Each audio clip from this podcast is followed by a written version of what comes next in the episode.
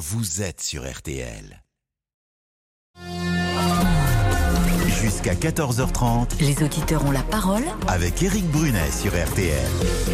Dans une seconde, c'est le rappel des titres avec Céline Landreau, mais je salue Abdel qui a fait le 3-2-1-0. Bonjour Abdel.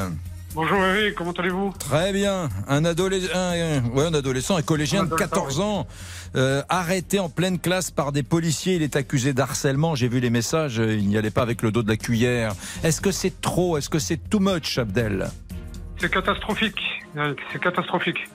Vous trouvez ça catastrophique? Eh ben, vous savez quoi? Gardez vos arguments. Je vous passerai le micro dans un instant. Dans les auditeurs ont la parole. Merci Abdel. Tout de suite, le rappel des titres. Rebonjour Céline Landreau. Rebonjour Eric, bonjour à tous. L'avion de Charles III devrait atterrir dans une heure exactement à Paris pour la première visite euh, en France euh, du roi depuis qu'il a accédé euh, au trône. Il est attendu ensuite à l'Arc de Triomphe où il rejoindra Emmanuel et Brigitte Macron pour raviver la flamme du soldat inconnu avant une descente des Champs-Élysées et un dîner d'État ce soir à Versailles. Cette visite royale est à suivre évidemment dans tous nos rendez-vous d'information et sur notre site rtl.fr. Non, c'est non. Les grandes surfaces refusent la proposition du gouvernement de vendre à perte le carburant dès décembre et pour euh, six mois. Face à, à ce refus, Olivier Véran, le porte-parole de l'exécutif, le répète, chacun doit et peut faire des efforts. Et puis Marcelino euh, débarqué, l'entraîneur de l'OM n'est pas du voyage à Amsterdam. Amsterdam où l'OM doit défier l'Ajax demain en Ligue Europe. Et puis avant ça, ce soir, suite de la Ligue des Champions avec le RC Lens qui retrouve la plus prestigieuse des coupes européennes. Ce sera à Séville et c'est à suivre là aussi sur rtl.fr et sur notre application à partir de 20h30. La météo pour cet après-midi, euh, Peggy Broche, c'est calme sur une majorité du pays, mais pas partout. Exactement, on a deux zones perturbées aujourd'hui, donc près de la Méditerranée déjà où on a de bonnes pluies. Ça va continuer cet après-midi, des pluies qui seront localement orageuses entre le pourtour méditerranéen et la Corse. On attend un bon cumul entre l'Hérault et les Alpes-Maritimes. Et puis deuxième zone très active cet après-midi entre la Bretagne et le Cotentin. Les pluies commencent à arriver doucement, mais cet après-midi on aura des pluies soutenues avec du vent, du vent qui va euh, également toucher tous les bords de Manche.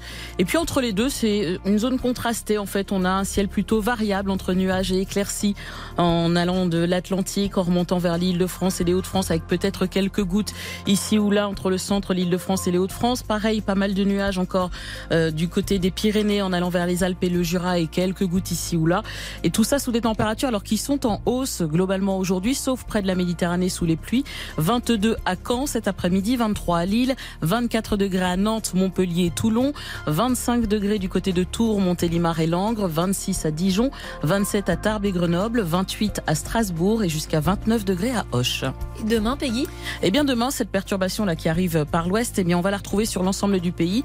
Elle va glisser, ce sera vraiment un épisode pluvieux orageux d'ouest en est avec localement des pluies soutenues. La Méditerranée sera plus épargnée. On aura ça restera gris avec encore quelques averses et du vent, mais beaucoup moins qu'aujourd'hui tout ça sous des températures pour le coup qui seront en baisse sur euh, l'ensemble du pays. 16 à 20 degrés surtout à l'ouest, hein. 16 à 20 degrés seulement sur le nord-ouest, on perdra 4, euh, 7 degrés par exemple à Paris et 22 à 28 degrés sur le reste du pays. Merci beaucoup, Peggy Broche.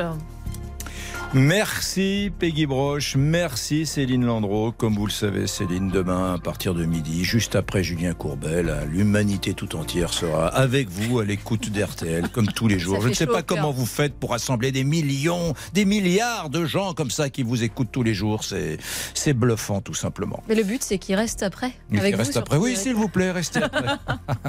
Allez, À les demain. auditeurs, à demain. Les auditeurs ont la parole. Vous avez la parole. Vous l'avez vraiment. Vous m'appelez au 3, 2, 1.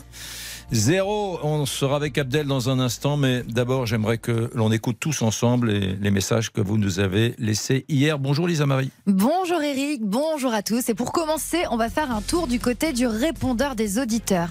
Et la visite du roi Charles III vous fait réagir. Pour Josiane, c'est important de recevoir le monarque. Ça fait partie de la bienséance, des liens que l'on peut partager. Et puis, euh, euh, c'est important qu'il visite, comme sa mère l'a fait, comme d'autres l'ont fait. Et puis, ça fait partie des droits et des devoirs de la France et des Français. Pour Guillaume, en revanche, c'est tout le contraire. Écoutez. Honnêtement, je trouve ça vraiment indécent. Compte tenu de la situation économique dans nos deux pays, je comprends pas. D'ailleurs, je sais pas combien ça va coûter cette euh, visite officielle, mais c'est certainement des dépenses inutiles. Et puis, si on pense aussi aux personnes qui ont été mobilisées, telles que la police, je pense qu'ils ont mieux à faire que de sécuriser Charles et Camilla. Un message d'Arnaud qui est à Londres en ce moment et qui nous donne la température de l'autre côté de la Manche. La visite du roi Charles III en France est à peine couverte euh, par les médias locaux. Hein. Elle ne suscite pas un grand intérêt médiatique. En revanche, la presse locale semble avoir une préférence pour le French bashing et ne va pas hésiter à critiquer la moindre erreur ou faux pas commis par les Français, euh, on va dire, durant cette visite. Le French bashing, donc. Et concernant le titre du roi Charles III, Marie a un message pour vous, Eric. Je voulais juste euh, prévenir M. Brunet qu'on ne parle pas de euh, Charles III comme du roi des Anglais, mais bien du roi d'Angleterre. Ah oui, le roi d'Angleterre, elle a Parce qu'hier, on a dit roi des Anglais. Ah oui, mais non, c'est le roi d'Angleterre. Qui était le roi des Français? Euh, Louis-Philippe. Mhm. Tous les rois de France jusqu'à Louis-Philippe sont rois de France. Et à partir de Louis-Philippe, il change un petit peu, il euh, modernise la monarchie française et il se fait appeler roi des Français. Et on va parler euh, de la visite du Charles, de Charles III et puis de la royauté aussi, avec vous Eric et avec vous évidemment les auditeurs. Un message de Marthe sur un autre sujet, la vente de carburant euh, à perte. Je rappelle que les patrons de la grande distribution ont dit non. On écoute le message de Marthe. Concernant l'idée du gouvernement de vendre le carburant à perte, franchement je suis pas surprise que ça ne fonctionne pas. Cette idée était un peu farfelue selon moi et je m'interroge réellement, euh, concrètement, jusqu'à quand on va continuer à payer un bras à notre plein. Et c'est une bonne question euh, de Marthe. Et vous continuez de nous laisser euh, des messages au 3210 et sur l'application RTL, bien sûr. Les amis, un collégien de 14 ans accusé d'harcèlement a donc été arrêté lundi en pleine classe par des policiers. On est à Alfortville, pardon, avec sa célèbre école vétérinaire, Alfortville. Mais enfin là, ça n'est pas l'école vétérinaire, c'est un collège. On est dans le Val-de-Marne, en région parisienne. Et Abdel est avec nous. Il trouve ça scandaleux. Abdel, bonjour. Bonjour. Pourquoi est-ce que c'est scandaleux, selon vous, euh, que l'on ait arrêté ce, gamin, euh, cet ado, en pleine euh, salle de classe? Alors, déjà, c'est par principe. pour moi, je considère qu'une école doit être protégée de tout ce qui se passe à l'extérieur. Donc, il y a des phases pour justement traiter ces problèmes. Euh, moi, ce qui me choque le plus, c'est qu'en réalité, on se rend compte, euh, encore une fois, que au niveau de l'inspection ou du rectorat, euh, ils sont complètement dépassés. Mmh. pourquoi faire intervenir la police directement dans la classe? Donc, il va falloir une cellule psychologique pour les élèves. Ça, c'est déjà la première chose que je voulais dire. Est-ce qu'il faudrait, Abdel, si, si je voulais argumenter avec vous, je vous dirais, est-ce qu'il n'a pas fallu une cellule psychologique pour le jeune harcelé par Abdel. Abdel lui écrivait Je vais te faire une Hitler sur les réseaux sociaux. Suicide-toi, sale PD Travelo, je vais te faire une Hitler. Ça, c'est qu'un petit extrait, il y en a d'autres. Est-ce que, est-ce que ça n'est pas un bon signal qu'on envoie aux élèves harceleurs Mais quand je dis les élèves harceleurs, euh, euh, ceux qui tapent vraiment très fort, que de dire à partir de maintenant, euh, tu relèves de la justice ah, Je vais vous donner un exemple. En ce moment, on est avec une association, donc Touche Fini 59, parce que je suis du Nord, euh, Valenciennes, au collège Watteau, et on essaye de garder euh, ce collège avec deux associations. Oui, je tiens, je tiens, à dire d'ailleurs, ça m'a été dit par euh, Victor du Standard RTL, que vous êtes président d'une association de parents d'élèves. Hein, c'est important. Oui.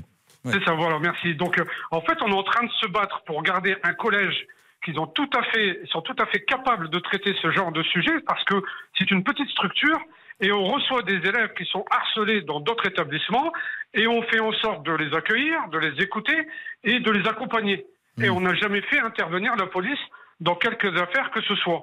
Eh bien, imaginez-vous qu'aujourd'hui, nous ne sommes pas écoutés ni par le rectorat, ni par le département, et que cet établissement risque de fermer. Abdel, vous êtes en train de me dire que ces sujets de harcèlement peuvent être pris en charge et réglés localement dans un établissement avec des gens compétents et qu'il n'y a pas besoin d'envoyer des ministres et des policiers, la justice, etc. Vous êtes sûr que ça marche vraiment, ça? Écoutez, la justice, elle a le droit et elle a le pouvoir d'exercer sa fonction en dehors de l'établissement. C'est-à-dire que si le chef d'établissement considère qu'il a besoin d'être poursuivi en dehors de l'école, il le sera, et c'est tout à fait normal. Vous savez, euh, je vous donne Là, vous parlez d'un monde idéal, hein. vous parlez d'un monde idéal Non. avec le super chef d'établissement qui comprend Ah. tout, qui écoute tout le monde, qui a la sensibilité suffisante pour Mais vous dire. avez, euh, vous avez des associations, vous avez les professionnels, vous avez les assistantes sociales, vous avez les, les infirmières, vous avez les médecins, mais tout ça, c'est des professions qui disparaissent malheureusement, et euh, ils se retrouvent à faire intervenir la police en sachant qu'ils ont mis des menottes dans la classe. Mais il ne les aurait pas, il ne les aura pas à, à- à la sortie. Je veux dire, sa sanction, ça va être, euh, euh, voilà, d'être réprimandé et, et de suivre euh, sûrement une cellule avec des psychiatres et autres pour se remettre en question, mais il n'aura pas les menottes. Hmm. Donc je veux dire, c'est choquant. C'est choquant et ça ne sert à rien. Bon, Abdel, j'entends vos arguments, euh, j'entends vos arguments, je suis pas Pardon, tout à voulais- fait d'accord, mais j'entends. je C'est voulais- vrai que l'école oui. est un sanctuaire et foutre des menottes à un élève, c'est absurde. Enfin, ça, c'est- Oui, mais, je voulais- mais quand, je- vois la violence que- du type, quand même. Ouais, Ouais, Abdel. je voulais juste rajouter quelque chose, s'il vous plaît, si vous me le permettez. Hmm. C'est que euh, les problèmes d'harcèlement ne datent pas d'aujourd'hui. Il faut de presque maintenant passer, et je passe un message chez Monsieur Hanouna, il faut passer à son émission pour qu'on puisse traiter les affaires et aller plus loin. Je Hmm. pense que c'est un problème que justement Monsieur, monsieur Attal pourra saisir et, et il me remettre des professionnels et vous verrez que ces seront gérés au sein même de l'établissement sans bien. faire intervenir les forces de l'ordre. Abdel, le message est reçu. Je vous donne l'ordre de rester avec nous, car on a euh, Luigi, on a Eddie, on a beaucoup d'appels au 3210 dans les auditeurs ont la parole et j'aimerais que vous les écoutiez. À tout de suite. 13h, 14h30 Les auditeurs ont la parole. avec Eric Brunet sur RTL. Les auditeurs ont la parole avec Éric Brunet sur RTL. Bon, petit rappel, Lisa Marie, que s'est-il passé donc lundi dans ce collège d'Alfortville, euh, Val-de-Marne? Oui, en banlieue parisienne, un collégien de 14 ans accusé de harcèlement a été arrêté en pleine, en pleine classe par des policiers, 5 au total. Euh, L'adolescent a quitté sa classe avec des menottes au poignet sous le regard stupéfait de ses camarades. Alors ce qui lui reprochait, c'est des messages euh, envoyés à, euh, enfin des messages envoyés à une, adolescente sur Instagram, pardon. Et voilà, je voudrais vous lire un extrait de ces messages pour vous montrer la violence de ce qu'il a envoyé en fait à cette adolescente sur Instagram. Il dit on va t'égorger, on va te faire euh, une Hitler, tu vas mourir, suicide-toi, sale pédé. Donc voilà un extrait euh, des messages envoyés euh, sur Instagram et je vous propose d'écouter la réaction d'Olivier Véran ce matin en conférence de presse. Le ministre de l'Éducation nationale, Gabriel Attal, a eu des mots très forts encore suite au décès tragique du, du jeune Nicolas. Et il a souhaité qu'il y ait un électrochoc dans l'ensemble du monde qui entoure les enfants, notamment le monde éducatif, pour que nous puissions lutter avec le plus d'efficacité et le plus de force possible contre le harcèlement. Évidemment dans le respect des règles, des lois, du droit et, et de la bienséance, puisqu'il s'agit d'enfants. Moi, ce que je souhaite, c'est que ce que nous souhaitons, c'est qu'un message fort soit aussi envoyé à l'ensemble des, des jeunes qui harcèlent. Voilà un message euh, envoyé un message fort aux harceleurs. Eddie est avec nous, il appelle de Chartres, il a fait le 3210. Dans les auditeurs ont la parole. Tout à l'heure, euh, Abdel, président d'une association de parents d'élèves, il dit c'est scandaleux, euh, arrêter un élève en, en pleine classe comme ça avec des policiers au sein d'un collège, c'est inacceptable. Eddie, qu'en pensez-vous? Bonjour Eddie. Bonjour. Donc euh, oui, rien à voir avec. alors moi, je, je vous parle de moi. Moi personnellement, j'ai 150 condamnations sur mon casier judiciaire pour vol. J'ai été en prison à 16 ans et, et ça m'a pas empêché d'y retourner 15 fois après. Ça veut dire que 16 ans pour moi, c'est largement trop tard. Ce qu'ils ont fait d'aller chercher le gars avec les menottes, c'est très très très très très très bien et ils auraient dû même le, le- le prendre par le callback pour montrer aux autres que le harcèlement c'est comme c'est pire qu'un vol. Parce que le gars, bah, peut-être qu'il serait suicidé, peut-être pas, mais peut-être, mais bon, enfin bref, moi je suis, je suis pour, je suis, je suis carrément pour la répression, il n'y a que la répression qui marche. Euh, avant d'aller en prison, j'ai été je sais pas combien de fois au tribunal. Il me pré... Ah, tu vas y aller en prison. Tu vas voir un jour, tu vas y aller. Et ben, j'ai fini par y aller. Moi, en vrai, ça m'a, ça m'a rien fait du tout. Ben oui, 16 ans, c'est, trop tard. C'est soit des que, que- ce que vous voulez dire, c'est que ce qui vous a rien fait du tout, c'est que on vous dise attention, euh, tu vas aller en prison Ouais, un jour, oui. etc. Voilà. Toutes les mises en garde ont été inutiles. C'est-à-dire que vous dites au fond, on ne Exactement. comprend que la force. Deux uniformes qui rentrent dans une salle de classe, on Voilà. vous met les menottes devant les autres élèves, vous dit cette, cette théâtralité, pour euh, parler euh, de, façon pédante, ça c'est plus efficace. Faut arrêter le social à un moment donné. euh, Un mec comme ça qui, qui, qui- qui, euh, moi, il ferait ça à mon gamin, mais, mais, mais, mais franchement, mais, enfin bref, je, je suis pour la répression et justement, j'aimerais bien un jour justement avec Abdel. Abdel, excuse-moi, Abdel d'être pas d'accord avec toi, mais un jour, si tu vas chez Hanouna, j'aimerais bien que tu y ailles avec toi parce que je suis pas du tout d'accord avec toi, mais ça n'empêche pas que justement, moi, je, je, je, je, je- je te tire mon chapeau de t'occuper des, des jeunes délinquants comme ça. Au contraire, ils ont besoin, ils ont besoin de toi. Mais il y en a quelques-uns que non, il faut, il faut, il faut, non, non, il faut la répression. euh, Abdel, j'aimerais entendre ce que ce qu'en pense Abdel justement. Bon, euh, ce que dit Eddy, euh, Abdel, c'est assez fréquent. hein. Je- on, on va avoir d'autres appels au 3210, mais à mon avis, il n'est pas le seul à dire finalement, ils ont bien fait. Euh, la mise en scène théâtralisée d'une arrestation dans une salle de classe d'un- d'un harceleur violent, euh, ça paye. Abdel.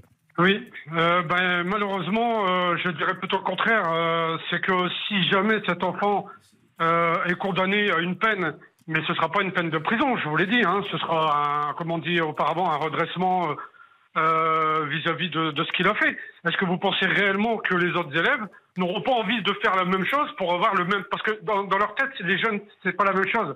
Et vous l'avez dit vous-même, euh, monsieur, je ne sais plus votre prénom. Euh, voilà, Edith, ça ne vous a rien fait. Vous avez dit d'aller, euh, de- de- d'entendre que vous alliez en prison ou que vous avez fait votre peine. Donc malheureusement, c'est que il faut agir avant que justement il ait dans la tête le fait que d'aller en prison, ça ne sert absolument à rien. Eddy. Oui. Oui. Ouais, Eddy, je vous écoute, Eddy. Alors, euh, euh, je vais te dire un truc, Abdel. Justement, moi, je au contraire de toi, j'ai l'expérience. J'ai l'expérience, je suis de la DAS, moi, je suis donc déjà, enfin bref, même l'État, ils n'ont rien pu faire parce que la DAS, moi, je pourrais dire que c'est à cause de l'État. Euh, moi, je je, je suis de la DAS, je suis un pupille de la nation. Et ben, tu vois, même les foyers, pourtant, j'ai fait des foyers quand même assez durs. Et ben, ils ont rien, rien, ils n'ont pas détecté, ils ont rien. Toi, peut-être, d'accord, si tu peux les attraper dès 11 ans, 12 ans, mais après, c'est trop tard. Euh, S'ils commencent à harceler des, des- attends, euh, moi, je savais même pas tout ce qu'il a dit là. Moi, harceler, pour moi, c'est un harceleur, c'est un harceleur. Mais là, tout ce qu'il a dit et tout, me menace de mort et tout, oui, il mériterait peut-être pas dans la prison. Et encore, moi, pour moi personnellement, oui, il mériterait dans la prison. Et puis, euh, et puis, euh, enfin bref, s'il va pas en prison, au moins qu'il fasse un tige, genre balayer la cour devant tout le monde. Enfin bref, un, harceleur, il devrait être euh, puni devant tout le monde justement pour que bah oui c'est c'est c'est pas et moi je te souhaite un- euh, Abdel je te souhaite que si un jour ton gamin il est harcelé qu'il ait la force d'aller porter plainte hein et puis que les, les policiers se déplacent tu vois ce que je veux dire? C'est-à-dire qu'il y en a qui il y en a qui n'ont pas la force de, de porter plainte et pour eux bah justement il y en a un qui est pris là.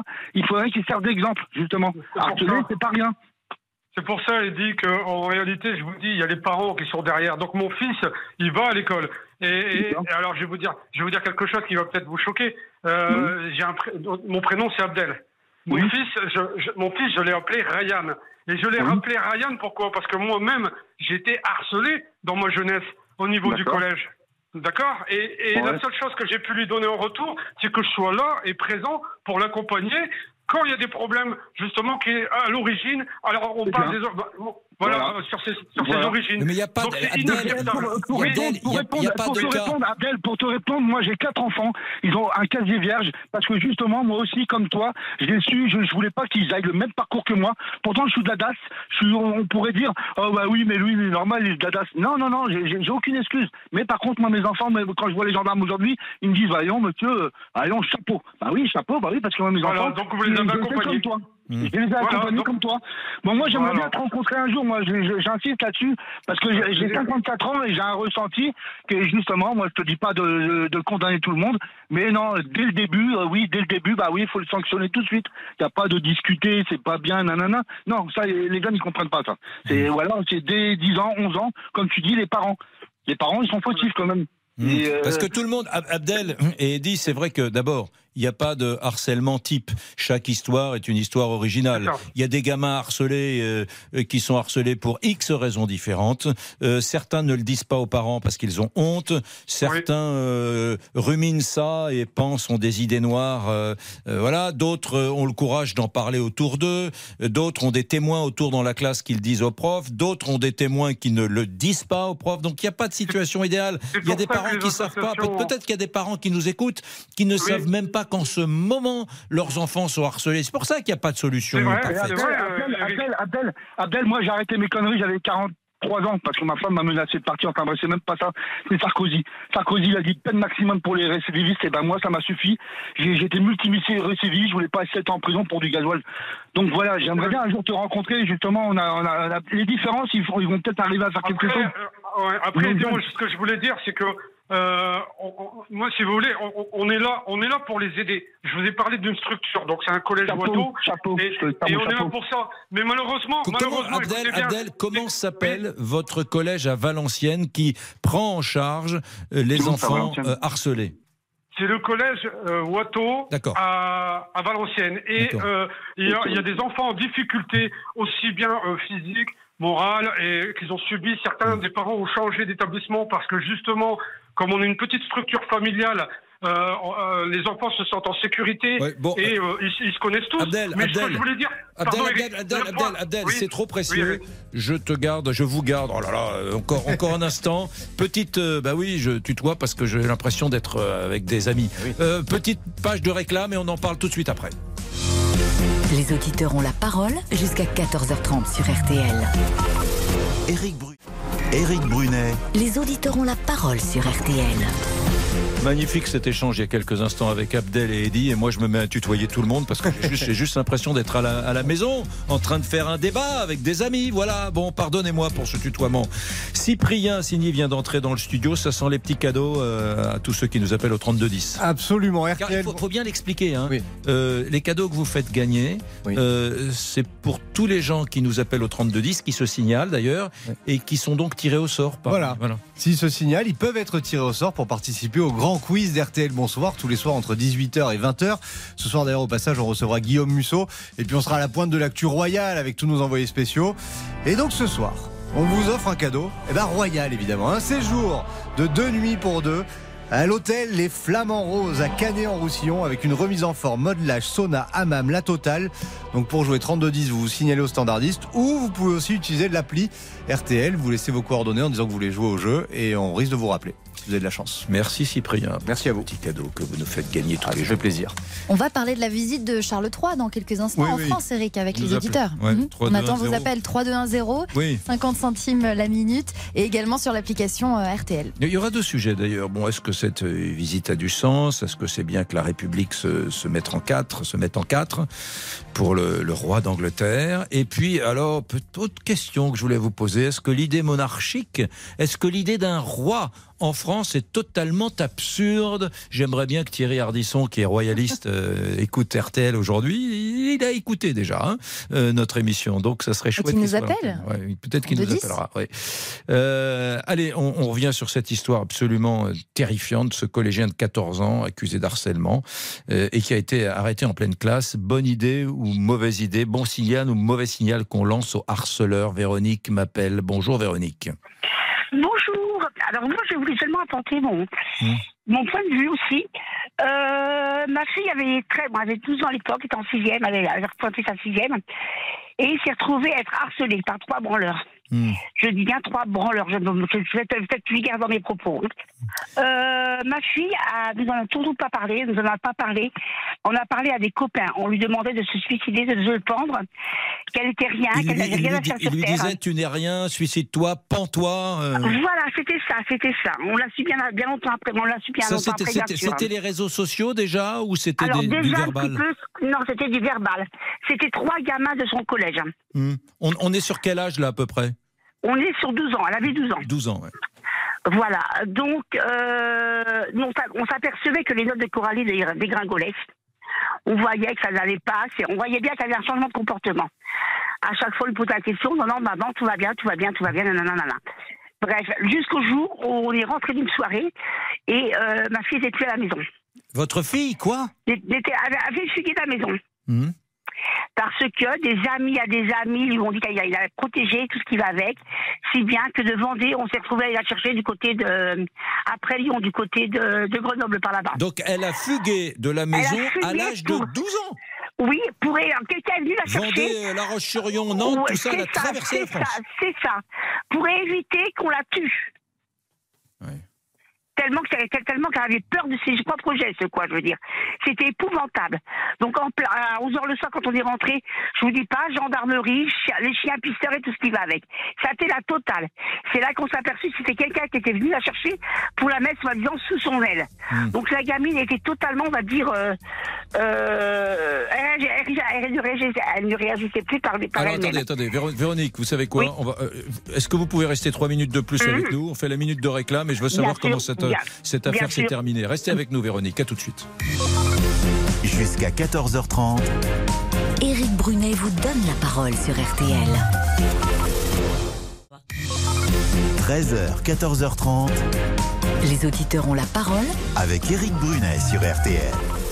J'aimerais, Lisa Marie, qu'il y ait plus de politiques d'élus qui nous écoutent, nous. Pas, pas, pour, euh, pas par euh, jubilation personnelle, hein, mais parce que je trouve que ce que nous disent les auditeurs est incroyable. Là, on est avec Véronique, qui vit en Vendée, qui me dit il y a quelques années, ma fille, quand elle a 12 ans, était harcelée par euh, trois gamins. Au collège Voilà, elle a eu tellement peur qu'elle a quitté la région nantaise, la Vendée, où elle habite. Elle s'est retrouvée du côté de Grenoble. À 12 ans, elle a fugué. Elle a été là.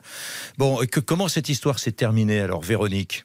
Alors heureusement, on va dire parce que c'est un le cousin d'un, bah, on va dire le cousin euh, majeur d'un couple à elle qui est venu la chercher.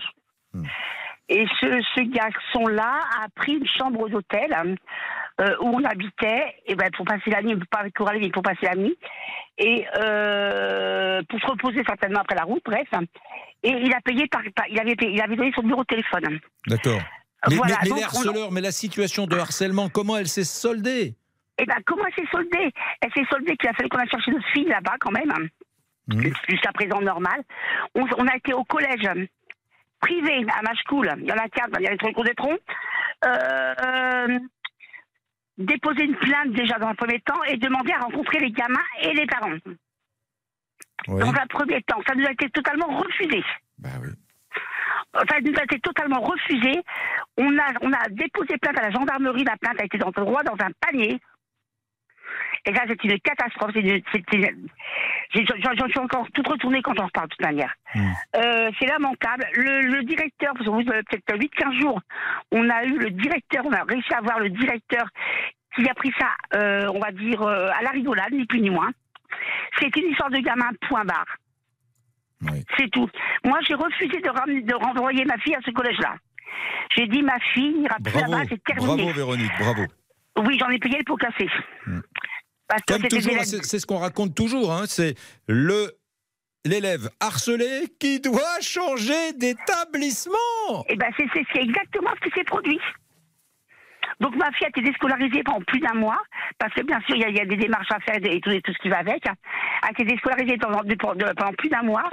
Euh, on va dire qu'elle s'en est remise depuis 3-4 ans seulement, parce que c'était très très très très très long. elle a quel âge?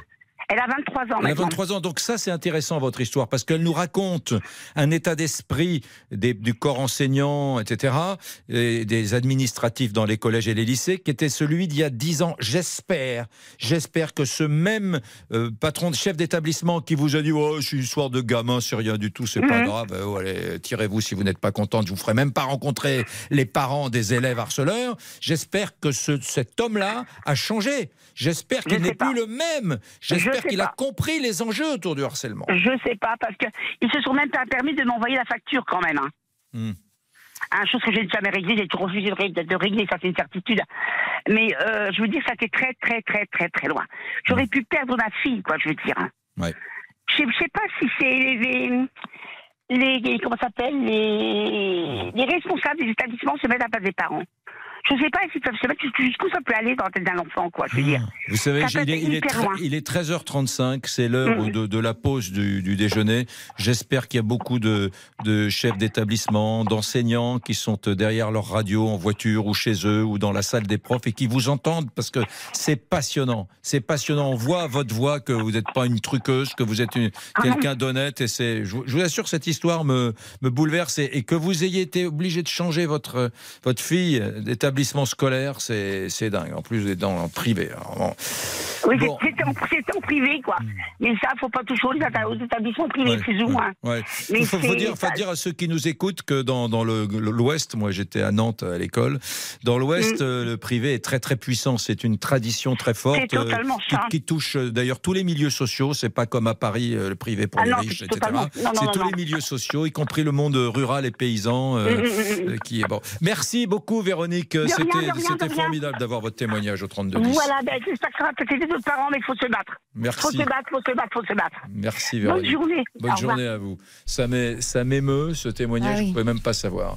Euh, Est-ce qu'on a Victor au standard des auditeurs en la parole? Est-ce qu'on a des messages? Bonjour Eric, bonjour à tous. Et oui, on a énormément de messages sur notre application RTL.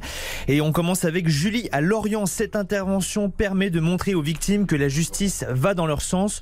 Aujourd'hui, la peur doit changer de camp. On continue avec Valérie à Saint-Germain-en-Laye dans les Yvelines. C'est absolument indispensable de faire intervenir la police. J'ai deux fils qui se sont fait harceler sans que l'école ni les parents d'élèves ne soient intervenus.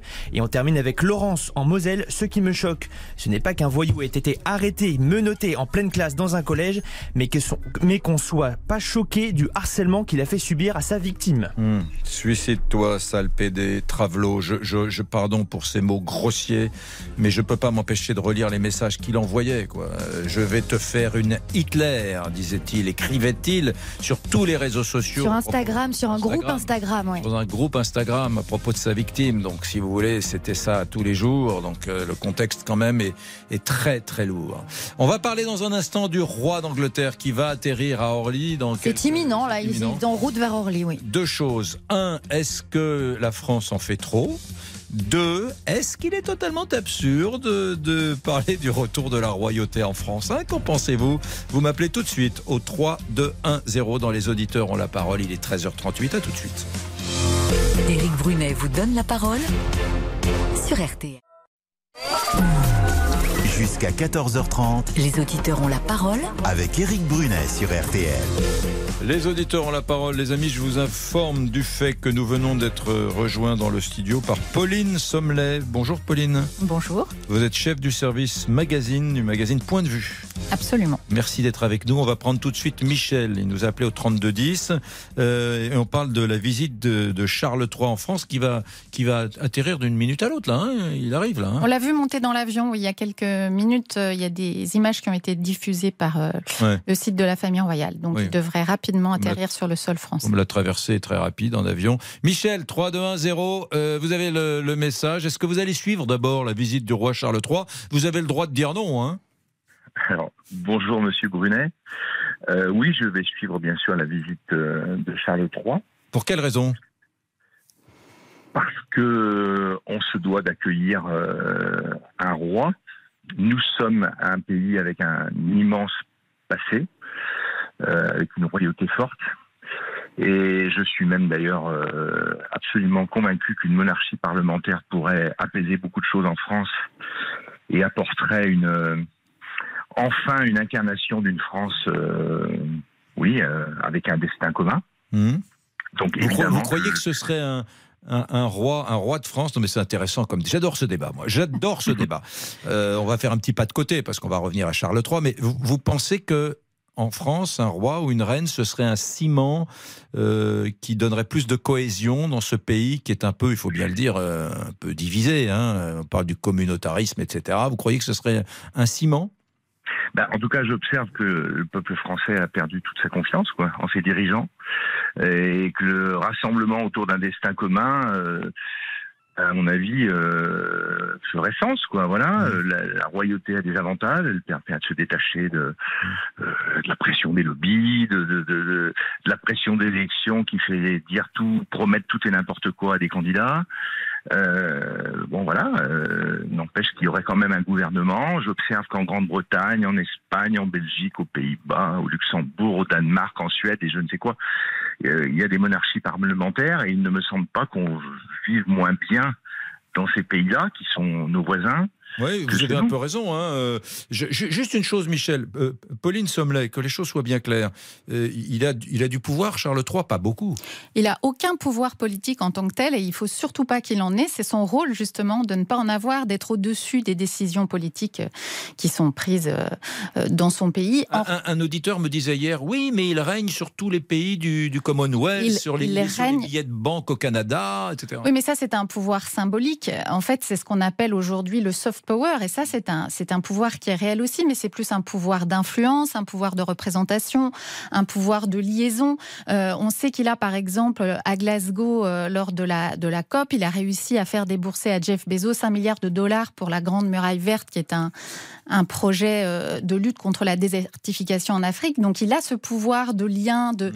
de rassembleur, mais ce n'est pas du tout un pouvoir politique effectif. Hmm, Philippe m'appelle de Bordeaux, tiens, une région qui a été ah longtemps l'Aquitaine sous la domination, autrefois, bien avant la Révolution, sous la domination euh, britannique. Euh, bonjour Philippe. bonjour Eric. Vous, pensez qu'un roi en France, ça n'est pas qu'une idée euh, absurde et débile que Non, j'y crois, crois, pas du tout. Ah. Alors, je vous explique pourquoi. D'abord parce qu'on est le pays de la Révolution française hein, et qu'on a, on a fait des émules dans le monde. Mmh. D'autre part, euh, effectivement, il y a des monarchies parlementaires qui vivent bien. Moi, j'ai été cet été effectivement en Scandinavie, en, en Norvège, au Danemark, mais c'est pas du tout notre tradition. Et puis, euh, troisième point, mais Solène sera peut-être plus à même de répondre, je ne vois pas aujourd'hui de figure, si vous voulez, dans la royauté qui pourrait effectivement euh, représenter effectivement la famille royale. Il y a deux branches, je crois, d'après ce que j'ai compris, la, branche orléaniste hein, du duc d'Orléans et puis la branche des Bourbons. Et puis enfin, un dernier point, c'est qu'on est, euh, dans un régime on a déjà un roi quelque part. C'est le régime présidentiel. Le régime présidentiel français, le régime présidentiel français, la façon dont s'est présenté Emmanuel Macron à l'issue de son élection, sa marche sortant du Louvre, hein, sortant du, du clair-obscur, euh, dit, dit, clairement effectivement la façon dont il, il voit la fonction, puisque sa référence c'est le général de Gaulle. Mmh. Donc je pense qu'effectivement on a pas mal de paramètres mmh. qui font que pour moi, bon, ça c'est pas une mauvaise idée, mais je, d'abord je suis contre, hein, parce que je suis un fervent euh, défenseur de la Révolution française, je connais cette période assez bien, et euh, franchement je vois, je vois pas aujourd'hui dans le contexte actuel effectivement un roi, sauf mmh. si effectivement cette personnalité sortait du lot. Pauline Sommelet, de point de vue, qui serait le roi ou la reine de France aujourd'hui si euh, Alors, votre auditeur a raison. Il y a, il, y a le, il y, a deux branches possibles, mais la branche la plus euh, logique, si l'on suit l'histoire, ce serait donc euh, Jean de France, hein, qui était l'actuel comte de Paris. mais c'est vrai que je le rejoins assez... Il a, quel âge, Jean de France? Il a une cinquantaine d'années. D'accord. Et je, je rejoins votre auditeur dans son analyse. En fait, ce n'est plus l'histoire française, ça l'a été, et de manière euh, extrêmement euh, forte et riche. Et on sait que les Français sont euh, très attachés à leur patrimoine monarchique. Les amis, il y a eu trois rois après la Révolution française. Charles X. Il y a eu une restauration, mais c'est vrai. Louis et Louis-Philippe. Il y a eu trois rois au 19e siècle. Oui, mais c'était le 19e. Vous avez raison. Et c'est vrai que depuis, il y a quand même eu une autre. avant la Révolution industrielle hein, aussi. Mmh. Oui, sans doute. Une, autre histoire s'est tissée. En revanche, c'est vrai qu'il y a un intérêt euh, qui ne se dément pas pour les autres monarchies, que les monarchies parlementaires qui existent en Europe euh, fonctionnent très bien euh, et arrivent à, à servir de, de, liant dans des pays qui sont parfois aussi divisés, aussi fracturés. Et le Royaume-Uni en est un bon exemple parce mm. que socialement, en ce moment, au Royaume-Uni, c'est pas vraiment la fête. et la Belgique, avec les, détestations entre Wallons et, des mois et Flamands.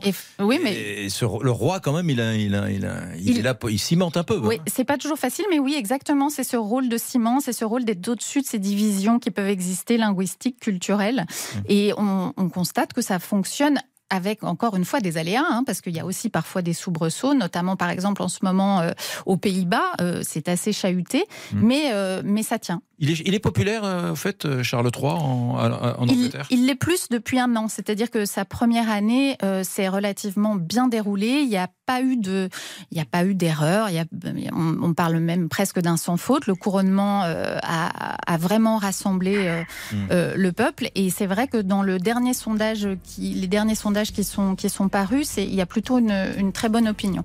Allez, vous, vous m'appelez au 3, 2, 1, 0 dans les auditeurs ont la parole. Je vous passe le micro dans un instant, mesdames, messieurs. À tout de suite. Envoyez-nous vos messages sur l'application RTL ou appelez-nous au 3210. 50 centimes. Les auditeurs ont la parole avec Éric Brunet sur RTL.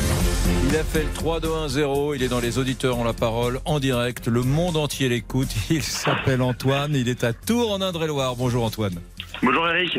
Bon, est-ce que vous êtes exalté, excité par la- l'atterrissage dans quelques minutes du roi Charles III à Orly? Bah, e- exalté, excité, je sais pas, mais en tout cas enthousiaste, parce que c'est la visite du, du chef d'État d'un pays voisin, d'un pays allié, d'un pays avec qui on partage beaucoup de pans de notre histoire. Donc euh, ouais, ouais, je suis très content qu'il puisse venir en France. Euh, C'est un honneur de recevoir. Hmm. Euh, et, et- et mon petit prolongement, ma petite question, est-ce que l'idée d'un roi, du retour d'un roi ou d'une reine en France euh, vous semble débile ou, ou pas tant que ça Mais je vais vous dire franchement, jusqu'à il n'y a pas si longtemps, je vous aurais dit, mais hors de question. Et puis, finalement, je me dis que c'est pas bête, parce que je ne pense pas qu'il faille avoir les mêmes qualités pour être élu que pour gouverner. Hmm. Oui. Voilà. Hmm. Et je pense. Et, Et, sous et l'Ancien là, le mot qui, le mot s'impose, là, c'est régner. Hein, c'est régner. Régner. Oui, régner. régner, gouverner. Non, mais après, attention, parce que je, une mon- dans la monarchie, euh, en fait, le roi, il aurait même moins de pouvoir que le président de la République. Mais vous hein. plaisantez mais, mais, mais, mais, mais, mais, mais mille fois moins Le roi d'Angleterre a mille fois moins de pouvoir que, que Macron. Alors, je parle pas forcément. Moi, moi, pour être très franc, hein, je, je vous parle pas d'un roi représentatif, même si je trouve ça sympa. Hmm. Vous voyez, le, le côté Charles III, c'est un peu euh, comme un ministre des Affaires étrangères, hein, quelque part, hein, Oui. euh, pour, pour, son, pour son pays et pour le Commonwealth. Moi, je préférais même carrément un roi qui puisse gouverner, Hmm. mais seulement sur les fonctions régaliennes, donc sur la monnaie, sur le. Voilà, le, Ouais. le- tout ce qui est. euh, Oui, là où vous l'État. avez raison, Antoine, Oui. je, je comprends ce que vous dites. Là où vous avez raison, c'est qu'il il, il a un soft power énorme, le roi, même s'il n'a pas de pouvoir en réalité. On se gorge, on se paye de mots quand on dit ça, parce qu'au fond, vous l'avez compris, vous, Antoine, il a un immense pouvoir, ce roi d'Angleterre. Pauline, vous ne me dites pas le contraire, il a un immense pouvoir. Il n'a pas un pouvoir institutionnel, il ne peut pas euh, dicter des lois, etc. Bon, il n'envoie personne en prison, mais il a un pouvoir soft énorme. Vous voyez ces déplacements-là? Je suis en train de voir des images dans le studio. Il y a BFM LCI qui passent en boucle. On voit, dans des, on voit des, des gens qui se promènent avec des drapeaux, euh, des Union Jack, des drapeaux britanniques sur les Champs-Élysées, des, des Parisiens, des Français. Euh, oui, il sert les intérêts de son pays. Oui, mais c'est un pouvoir de fascination avant tout.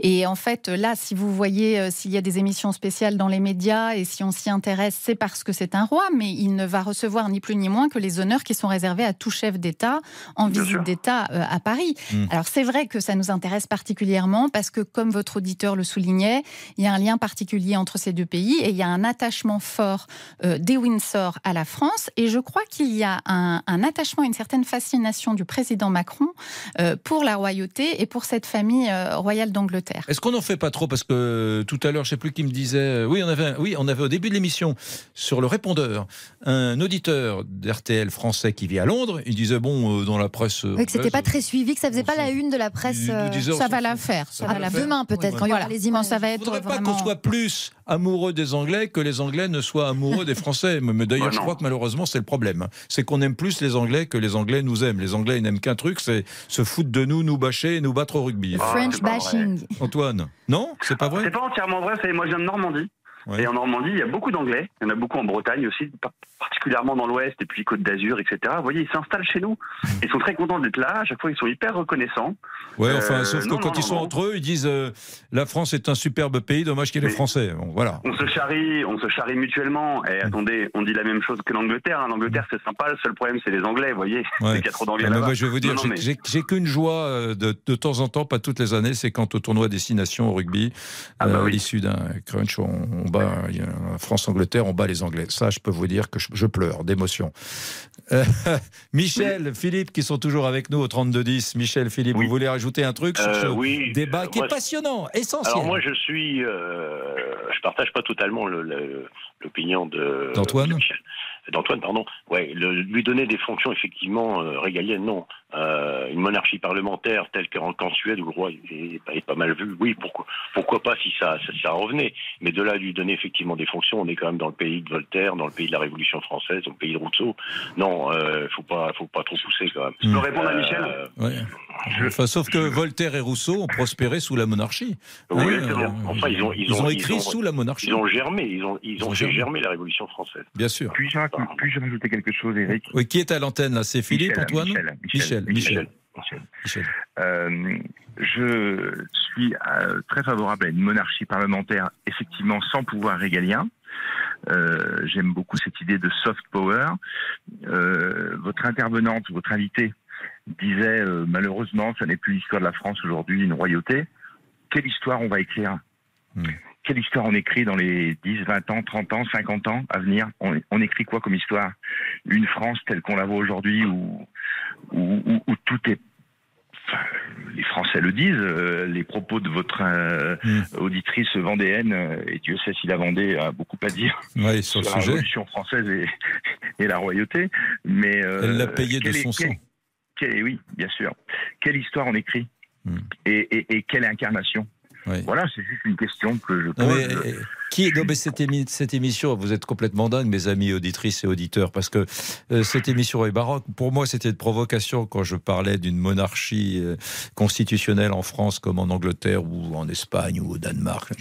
Et, et en fait, vous qui m'appelez au 3210, vous êtes tous finalement assez favorables à l'idée. Donc c'est vraiment, ça, fait, voilà, je- Pauline, je vous annonce que c'est, un tournant dans l'histoire de France. Euh, Aujourd'hui sur RTL, les gens disent un roi ou une reine, pourquoi pas chez nous? Oui, je pense qu'on on- on n'en est quand même pas là, mais en revanche, Et Point de vue deviendrait le journal officiel. Oui, mais on n'a pas du tout envie d'être un journal officiel, justement. Et nous, pour le coup, ce n'est pas un journal monarchiste. hein. C'est un journal qui s'intéresse à la vie des familles royales. Mais ce que je trouve intéressant, par exemple, c'est l'utilisation qui est faite de, de Versailles, puisque que Ouais. ce passé royal devienne un instrument diplomatique au service de la France, comme il va l'être ce soir avec le prestige euh, du dîner d'État, mais comme il l'a été d'ailleurs euh, euh, tout au long des récents quinquennats. On se souvient que Emmanuel Macron, à peine élu, avait reçu à l'époque le, le président Poutine et on sentait que Versailles avait un rôle à jouer dans cette visite et le faste de Versailles euh, n'était pas du tout euh, anodin. Donc ça, je, je trouve que c'est vraiment euh, intéressant. Merci, merci Pauline Somme, la chef du service euh, magazine, chef de service pardon magazine Point de Vue. Euh, je suis euh, sous le charme de Jean-Alphonse Richard. Il vient d'entrer dans le studio. Je cherche mes mots. Jean-Alphonse, bonjour. Bonjour, mon cher Eric.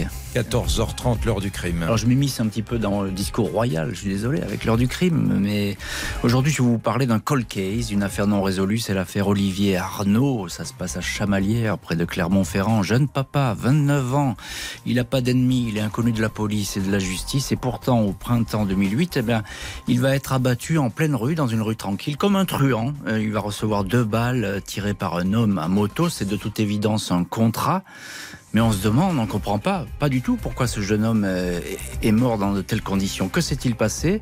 Plusieurs pistes vont être suivies, celle du mari jaloux, parce que c'est plutôt un bon garçon, un beau garçon, Olivier Arnaud, puis aussi celle d'une méprise, après tout, on a pu se tromper. On refait cette enquête qui repart 15 ans après, c'est le mystère Olivier Arnaud dans l'heure du crime, et c'est à 14h30 sur RTL. On sera là. Allez, dans un instant, juste après 14h, nous irons euh, écouter au téléphone un auditeur qui s'appelle Lionel, l'auditeur du bout du monde. Où est-il? Lui, il est aux Pays-Bas, mesdames, messieurs. Et puis juste après, le service national obligatoire. Ah, appelez-moi au 3210. Le service national qui pourrait redevenir obligatoire. Le bon vieux service militaire, un peu modifié, mais qui redeviendrait obligatoire. C'est une idée qui a germé dans la tête des gens du gouvernement. Est-ce que c'est une bonne ou une mauvaise idée? À tout de suite. Politique, sport, culture, l'actualité complète en un clic sur rtl.fr. RTL. RTL, il est 14h01. Et voici le rappel des titres avec Lisa Marie Marquez. Rebonjour Lisa. Rebonjour, le roi Charles III et la reine Camilla sont arrivés à Paris. Leur avion a atterri il y a quelques instants.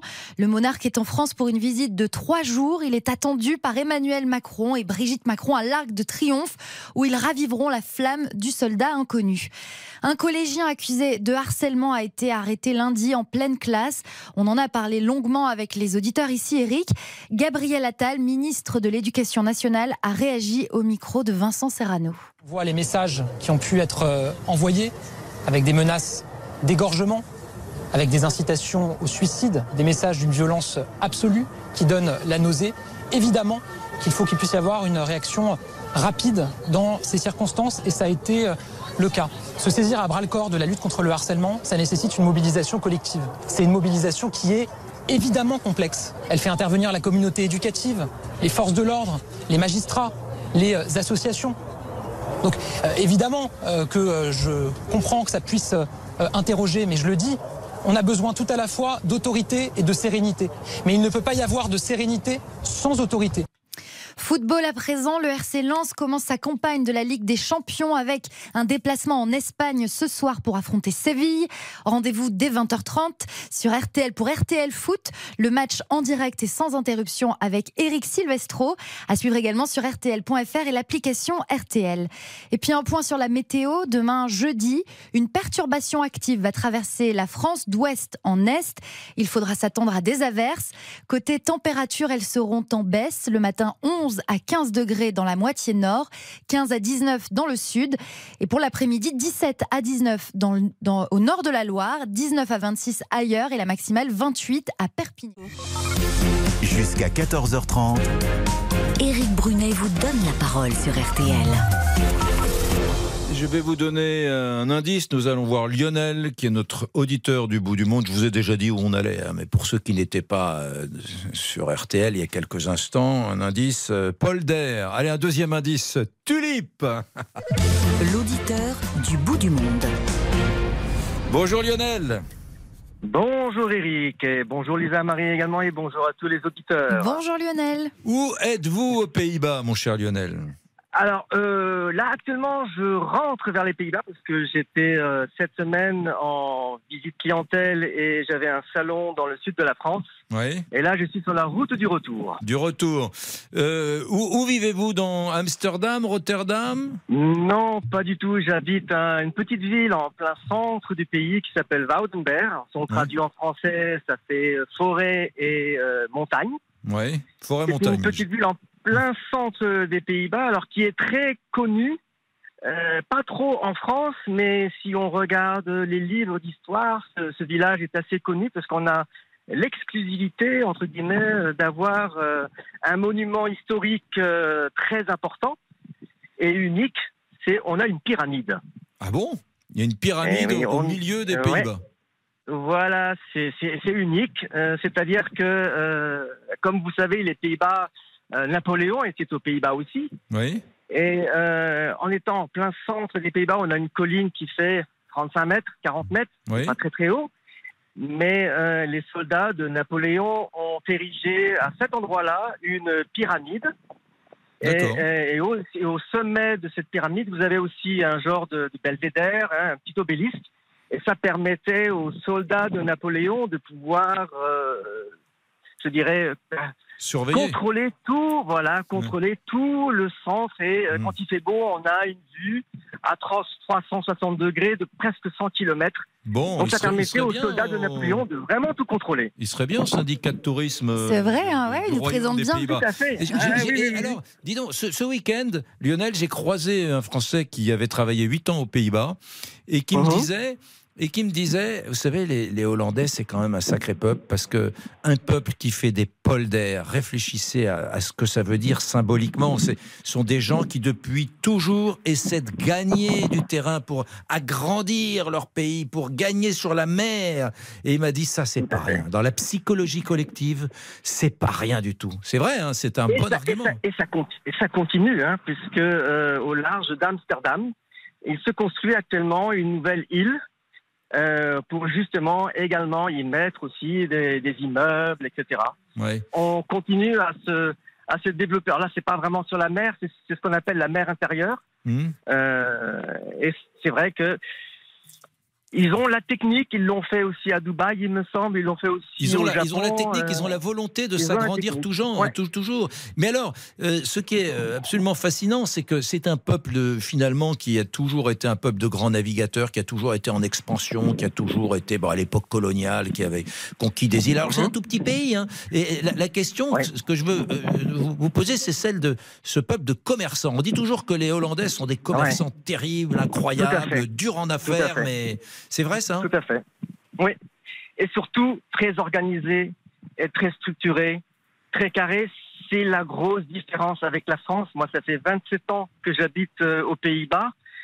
C'est vrai, quand on arrive au début, on est surpris mmh. de voir euh, comment tout est organisé. Même les sociétés, nous, on a une, euh, on a, une organisation à plat. Oui. Hein, c'est-à-dire, c'est pas une pyramide hiérarchique comme on a en France. aux Pays-Bas, c'est à plat. Et euh, c'est vrai que ça permet beaucoup plus d'ouverture, beaucoup plus de dialogue, beaucoup plus de concertation entre les différents, entre le directeur, directeur commercial, les employés, etc. Et tout le monde se tutoie. Ça, c'est quelque chose de très important. Le tutoiement est devenu euh, important aux Pays-Bas par rapport à, à nos amis euh, flamands, belges, Oui. qui eux sont très vouvoiements. sont très vouvoiements. Le Dites- dites- et, dites- et alors, on parlait tout à l'heure, puisque Charles III, le roi d'Angleterre, vient d'arriver en France. Vous savez, alors euh, Ouais, les Français sont tout émus. euh, il vient d'ailleurs de sortir à l'instant de son avion. Euh, et la question que je veux vous poser, c'est comment ça se passe là? Il y a un roi, il y a une reine aux Pays-Bas. Il paraît qu'ils ont été chahutés. Il y a eu un moment un peu particulier, je crois que c'était hier. Oh. Pour la, je ne sais pas si vous avez suivi ça. Ils ont été chahutés au Parlement euh, Ah oui, néerlandais. oui, parce qu'il y avait, oui, c'était la, c'était la journée des princes hier. Mmh. Alors la, jo- la journée des princes, c'est un événement euh, important aux Pays-Bas parce que en France, on, dit, on dirait que c'est la présentation du budget par rapport Mmh. à l'année prochaine, euh, à l'année suivante au Parlement. Oui. Aux Et là, là, on leur le reproche roi. quoi de, de vivre trop, trop bien, d'avoir un train de vie trop, trop important? Non, je ne pense pas, parce que justement, le, le- la royauté aux Pays-Bas est quand même assez euh, participe énormément aussi à la, à la vie, à, à la vie en communauté, participe aux journées de, de bénévolat. euh. Mais ce qu'il faut savoir, c'est qu'aux Pays-Bas comme en France, il y a aussi une petite crise actuellement, même si elle est moindre qu'en France, parce que Mm. Pays-Bas est un petit pays quand même très riche, avec un PIB, je crois que c'est un des PIB les plus importants en Europe ou au monde. Oui. Euh, mais ce qu'il faut voir aussi, c'est qu'actuellement et depuis le mois de juillet, je ne sais pas si en France on en a parlé, mais on n'a plus de gouvernement officiellement. Oui. Ah oui. Le gouvernement a été renversé au mois de juillet et depuis on a ce qu'on appelle un gouvernement démissionnaire. Alors ce sont les mêmes ministres, c'est le même Premier ministre, mais euh, on attend tout simplement les élections qui auront lieu au mois de novembre et tout le monde travaille comme si de rien n'était. Bon, c'est fabuleux, Mais c'est ce ça reste moment de. calme, Hmm. ça reste calme, c'est toujours du, des, des Ah compromis. bah avec les Hollandais. Alors, il Euh, par- attendez, Eh ben, moi les Hollandais me fascinent. Vous savez que moi j'ai une fille qui est adolescente. Elle m'a dit, papa, je sais pas ce qui lui prend. Je rêve d'aller faire mes études aux Pays-Bas, à Amsterdam, à Utrecht. Elle m'a parlé d'Utrecht. Mhm. Je lui ai dit, mais comment connais-tu. Utrecht? C'est magnifique, magnifique, il paraît. Euh, alors, le, le truc, c'est que dans la vie de bureau de tous les jours, c'est pas quand même des rigolos. Il paraît qu'on on, passe pas trois heures à l'heure du déjeuner à table, hein. même pas une demi-heure, hein. même pas dix non, minutes. voilà, c'est ça. C'est ça, c'est ça. C'est une petite demi-heure. On mange un petit, Ouais. san- un petit sandwich. Ouais, et une demi-heure, vous Euh, êtes petite avec les, cracotte, Méditerranéens, là. Ouais, vous êtes avec les Méditerranéens de, des Pays-Bas, là, parce qu'une demi-heure, il paraît qu'on la fait même pas, la demi-heure. Non, non, c'est c'est ça. C'est en effet, moi, c'est c'est ce qu'on a aussi au bureau. C'est une petite demi-heure, tout à fait. Bon. C'est pas plus que ça. Bon, ben génial, Mais bon, Lionel. après, c'est un pays très, euh, très, très dynamique. Ouais. Et euh, bon, il faut dire aussi que le port de Rotterdam aide énormément au développement de l'économie euh, néerlandaise. Oui, Ça, non, mais c'est un pays dynamique et c'est un pays où un- où où- où- où il n'y a pas de déficit budgétaire, où ça rigole pas, quoi. Ah, Il n'y a pas la culture Ça, du déficit. Je crois hein. que c'est un des rares pays avec l'Autriche en Europe où on est, en- on est, on est encore en, en bénéfice. Ouais. Tout à fait. Bah, Tout vous à fait, imaginez, tout à fait, non, la France qui a 3 On 000 a ce milliards de, de dettes. On a ce bonheur-là. la France et en, qui a plus, 3 000 pour, et en milliards. plus, pour parler, pour parler un peu, entre, faire un parallèle entre la France et les Pays-Bas, on a la chance aussi d'avoir un niveau de vie plus élevé. Les salaires sont plus élevés qu'en France. Ouais. Mais aussi, quand on regarde le panier, si on faisait le panier moyen RTL aux Pays-Bas, vous vous apercevrez qu'on a une différence de près de 30% sur les prix. Ouais.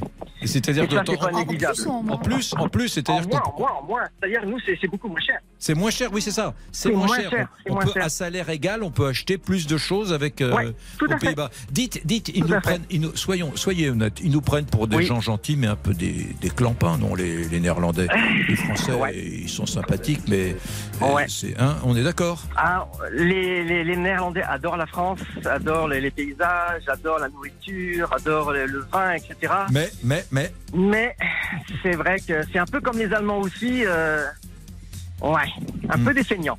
Hmm. Bon. C'est vrai que les, les Français sont vus un peu comme des feignants, un peu, un peu. Bon, merci. Au- Aux, Pays-Bas, il y a très très très peu d'allocations euh, par Ouais, rapport à la ouais, France. voilà, voilà. Merci les- Ah, Lionel. J'adore cet un- instant tout un- tout un- du tout un français, sujet à de- développer. de Tout un l'auditeur du à bout du monde. J'adore. Bon, je vous embrasse très fort. Merci De Lionel. même. À très bientôt les À amis. très À bientôt. bientôt À- bonne émission. À bientôt. Merci Au revoir. beaucoup. Au revoir. Dans un instant, le service national pourrait de redevenir obligatoire. Est-ce que c'est une bonne idée ou pas? Tout de suite. 13h, 14h30. Les auditeurs ont la parole avec Eric Brunet sur RTL.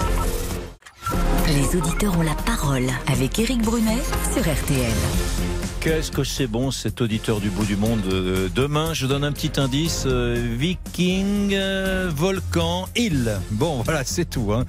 on va parler du service, du service, national universel, SNU. Oui, oui, oui.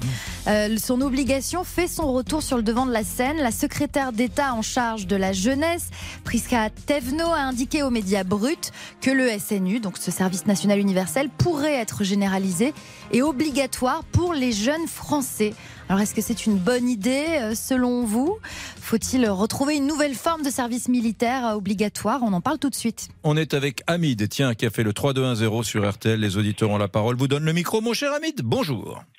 Bonjour. Pour ou contre le, service national euh, obligatoire? Alors moi, moi, je suis pour à 100%, parce que bon, déjà, moi, je pense que c'est Monsieur Chirac qui avait supprimé le service national.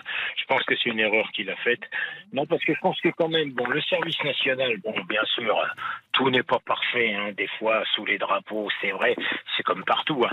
Mais je pense que quand même, ça peut inculquer certaines règles de camaraderie, de, de savoir-vivre, de cohésion sociale, de vivre ensemble, de partager certaines choses ensemble, euh, qui font que euh, c'est une partie de l'école de la vie, je pense. Hmm. Voilà. Le, sujet, c'est que. Tiens, on va prendre quelqu'un. Est-ce qu'il y a quelqu'un qui doute un peu, là, au 3-2-1-0 du. Je sais pas, Laurent, on va prendre Laurent. Restez, hein, Hamid, hein, restez avec nous. Oui, bien sûr. Laurent, bonjour, Laurent. Oui, bonjour. Bonjour. Brunet, bonjour aux auditeurs. Euh, euh, vous, vous, êtes à Dreux et Laurent et Hamid est à Troyes. J'aime bien la, vous oui, euh, le décor. oui, oui, Laurent, je connais bien pour y avoir séjourné à l'époque. À Troyes euh, ben, J'étais instructeur, euh, j'étais instructeur de parachutiste et instructeur euh, toutes armes. Ah parce que justement, je voudrais vous entendre l'un et l'autre, Laurent. Juste, juste une petite chose que j'introduis dans le débat. Une classe d'âge, une classe d'âge, c'est-à-dire tous les gens qui sont en âge de faire le service militaire, c'est près d'un million, c'est 800 000 personnes, me semble-t-il. C'est bien joli de dire ouais, ce serait sympa que tout le monde soit brassé ensemble, mais la logistique, 800 000 personnes, il faut des chambres, il faut des. C'est ce que j'allais vous dire. Où ah est-ce bah que, vous, où est que vous les logez? Les casernes ont été vendues, c'est devenu des commissariats ou des logements sociaux, et par qui vous les faites former? Hmm. Voilà. Hmm. Parce que, euh, je suis désolé, je faisais des cours, euh, j'étais instructeur de tir, instructeur euh, auto-école, instructeur en piégeage explosif. J'avais été formé pour faire un cours pour le rendre appétissant, parce qu'on recevait des gens qui n'étaient pas motivés pour venir. Hmm. J'avais de l'agriculteur qui n'était jamais sorti de son trou et de l'ingénieur en physique nucléaire. Et tout le monde était dans la même chambre. Oui, ah, oui, oui, oui, ah, ben, oui, mais c'était ça. Le brassage. Et au bout, et au bout d'un mois, il fallait que je sois capable de dire, lui, il est capable d'aller à tel endroit, malgré les diplômes, et lui, il, en est complètement incapable. Hmm. Donc j'avais une formation, moi aussi, au départ. Euh, bon, je ne sais pas si actuellement nous sommes au niveau, mais de toute façon, il va falloir y revenir. Nous avons deux abrutis qui sont en train de s'organiser pour nous faire péter la cabane. Et il va falloir qu'on s'y remette. Hmm. Il va falloir reprendre. Je croyais avoir fait le boulot. Je l'avais dit à Monsieur Pro à l'époque. Je croyais avoir fait le boulot, moi, à l'époque du mur, et avoir fait le nécessaire euh, pendant cinq ans. Et puis après, j'ai compris comment ça marchait, donc je suis parti. Mais j'avais cru avoir fait le travail. Mais il va falloir y revenir. J'en parlais hier soir. En quand vous dites avoir fait le travail, en tant que formateur, en tant que quoi, Laurent? En tant, en tant qu'instructeur, en tant que prêt à y aller s'il fallait y aller. Euh, vous savez, les parachutistes, on a un gros cœur. On a un gros cœur, mais on a un cœur. Hmm. Et donc, s'il faut y aller, on y va. C'est bizarre, mais bon, euh, bon. Et alors, vous voulez aller où, là? Vous, vous estimez qu'il est nécessaire pour la cohésion de ce pays que l'on revienne à ce service national obligatoire? Il faut, il faut, arrêter que chacun regarde son propre nombril. Il y a aussi le nombril de l'autre à côté qui vaut autant que le vôtre. Hmm, bien sûr. Et, ça, quand on est dans la même piole, on le partage. Alors si on met... Oui, mais sauf que, sauf que Laurent, vous êtes en train de me dire, vous êtes contradictoire, vous me dites, il faut le faire ce truc, mais on n'y arrivera pas parce qu'on a, on, a, on a bazardé toutes les casernes. On n'a plus la logistique. On n'a plus la logistique, ça n'aurait jamais dû être arrêté, ça coûtait trop cher, bon ça c'est vrai, mais on n'a plus la logistique pour assumer ce genre de choses. Quand on, devait se quand on devait se projeter en Afrique, je suis désolé, j'ai encore beaucoup de clients qui sont encore dans la partie. Quand on devait se projeter en Afrique, on faisait appel aux, aux Antonov euh, russes. Hmm. On n'a plus les moyens de nos ambitions, c'est tout. C'est mathématique. C'est mathématique. Et, où est-ce qu'on va trouver où est-ce qu'on va trouver l'argent? Bon, Hamid, Hamid, c'est vrai. Pardon, Laurent, je vous mets sur pause. C'est passionnant ce que vous dites. Allez-y, allez-y. Hamid, c'est vrai que Laurent, bon, c'est un obstacle, même si on est on est tous euh, mus par des bonnes intentions, les intentions nobles, rendre le service national à nouveau obligatoire. De, il a été supprimé en 96 par Chirac, mais euh, c'est vrai que bon sang, ça va nous coûter d'abord la logistique. il a raison, puis ça va coûter bah, en, en impôts, ça va coûter une fortune aux contribuables. Bah oui. Oui, mais enfin, attendez, attendez, euh, ça va coûter une fortune aux contribuables. Mais attends, moi, je voudrais, enfin, je vais, je vais quand même revenir un peu en arrière. Hein. C'est vrai que depuis le démantèlement du rideau de fer, on a supprimé beaucoup d'armées et tout. Mais avant, on avait une armée conséquente, justement, pour faire face, justement, au rideau de fer, au mur de Berlin, etc., etc. Donc, comment se fait-il qu'avant, on arrivait à avoir une armée comme ça, et que maintenant, on ne peut plus l'avoir? Parce que maintenant, la mode, tout parce que maintenant, la, la, la, mode est à l'armée experte, euh, euh des, oui des armées de terrain, des armées de professionnels, avec euh, un homme sur le terrain et pour chaque homme sur le terrain, dix hommes derrière en back-office qui sont... Euh, qui, qui... Eh, c'est ça les armées de professionnels, effectivement, c'est plus les armées de, de Troufion, de, on a retrouvé la 7 compagnie, pardon pour la caricature, j'exagère un peu, mais vous voyez ce que je veux dire, c'est des armées euh, ben, modernes, quoi. continuez à nous appeler, mesdames, messieurs. Hamid, Laurent, restez avec nous, hein, je vous repasse le micro dans un instant, il y a Romain qui arrive tiens, qui a fait le 3, 2, 1, 0 sur RTL. Les auditeurs ont la parole jusqu'à 14h30. Contactez-nous gratuitement via l'appli RTL ou au 3210. 50 centimes la 13h, 14h30. Les auditeurs ont la parole avec Eric Brunet sur RTL. Emmanuel Macron vous répond, Monsieur Chirac. Vous avez supprimé le service national en 1996. Eh bien, le service national universel pourrait redevenir obligatoire. Mesdames, Messieurs, est-ce que c'est une bonne idée? Vous Il y a beaucoup d'appels, me dit-on, euh, du côté du standard, Victor. Beaucoup d'appels et beaucoup de réactions sur notre euh, page Facebook ainsi que notre application RTL à l'image de Sylvain à Laval pour le service militaire. Ah oui, je vote pour, mais il faut le remettre. Les jeunes auraient plus de respect dans la société. On continue avec Eric à Nîmes. Il propose le retour du service militaire car l'armée a des difficultés à recruter et on termine avec Martine. Je suis contre, ça va nous coûter très cher et nous n'avons plus les infrastructures. C'est quoi, euh, Lisa Marie, le service national, universel, de, de, de Macron Aujourd'hui, donc, ça a été lancé en 2019. Actuellement, c'est basé sur le volontariat pour tous les jeunes, garçons et filles, entre 15 et 17 ans. Et ça, comporte un, un séjour euh, stage de cohésion de 12 jours et après 84 heures de mission d'intérêt général. Oui, d'accord. C'est un peu plus, c'est du scoutisme euh, laïque, quoi, parce que c'est pas c'est pas le service militaire. Non, c'est pas le service militaire tel que vous l'avez peut-être connu. Bon, euh, oui, Laurent, vous qui êtes instructeur parachutiste, euh, vous êtes d'accord tel que ça vient d'être décrit, c'est plutôt du, scoutisme. C'est déjà pas mal de mettre pendant quelques semaines. C'est combien la, durée Vous dites c'est trois mois là? Non, 12 jours. 12 jours. Et après 84 heures de, mission d'intérêt ah général. Ah, c'est ça dont on parle. Pour le moment, c'est ça. Ouais. Pour le gouvernement. Ouais. 12 jours, c'est deux semaines. Et 12 jours loin de chez soi. Donc il faut quand même loger, c'est là, d'où le casse-tête euh, d'hébergement. Laurent. Laurent, est-ce que Laurent est là? Est-ce que Laurent m'entend On a perdu Laurent? Hamid, est-ce qu'Hamid est là? Alors oui, moi je suis là et j'aimerais justement dire quelque chose. Vous avez parlé de cohésion. Bon, moi j'ai fait 5 ans de marine dans la marine nationale. Et je vais vous dire que j'ai vécu une cohésion avec euh, des appelés qui était embarqué sur l'unité flottante où j'étais. J'étais embarqué sur le dragueur océanique Narvik qui était devenu bâtiment expérimental. Bien sûr, comme tous les appelés, vivement la quille, vivement la quille. On a vécu un drame le 16 mars 78, le naufrage de l'Amoco Cadiz. Oui. Sur les côtes bretonnes. Oui. Ben, je peux vous dire que le Narvik, où j'étais embarqué, a fortement participé au nettoyage euh, de la mer parce que nous on nettoyait les nappes en mer et on traitait les nappes en mer. Et je peux vous dire que les appelés qui étaient avec nous quand ils ont vu l'ampleur de cette catastrophe maritime ben, je vais vous dire qu'il y avait une cohésion entre appelés et engagés. Et je peux vous dire que tout le monde a mis la main à la pâte et que ça s'est très très bien passé et que les gars étaient fiers de ce qu'ils avaient fait justement sur cette catastrophe écologique. Ben, Hamid, vous êtes en train de dire, Hamid, vous êtes en train de dire que finalement, il faut un projet, il faut donner du sens aux choses. Ce service national universel, même s'il est court, même si c'est un mois, 15 jours, s'il redevient obligatoire, si on donne du sens aux choses, je sais pas, le souffle du projet commun, la République, n'importe quoi, et encore la République, je suis pas certain que ce soit ça suffise, eh bien, ça, ça assurera la cohésion pendant ce service national universel. S'il n'y en a pas, si c'est si c'est un petit camp de vacances comme ça, ça marchera jamais à mon avis. Bon, merci de, de vos appels les amis. On se retrouve bien évidemment demain à 13h. Merci Lisa Marie, merci, merci beaucoup. Eric, merci à tous les auditeurs. Il vient d'entrer dans le studio, il s'appelle Jean-Alphonse Richard, il débute, il débute dans Ah la radio. Ma première émission. Et dans un instant, c'est tendu. première. Voilà, euh, donc euh, aujourd'hui, dans l'heure du crime, l'affaire Olivier Arnaud, un cold case tué comme un truand, mais il n'était pas un truand, Olivier Arnaud. Dans l'heure du crime, tout de suite. Merci Jean-Alphonse. À demain 13h. Salut. Bonjour, c'est Ophélie Meunier. Le journal inattendu sur RTL. Chaque samedi, retrouvons-nous pendant une heure en direct sur RTL à 12h30 pour le journal inattendu. Les informations du jour avec les reportages éclairants de la rédaction et un invité qui nous livre son regard sur l'actualité. Le journal inattendu, c'est tous les samedis en direct à 12h30 sur RTL. Vous avez manqué une émission? Retrouvez-la sur rtl.fr et l'application RTL.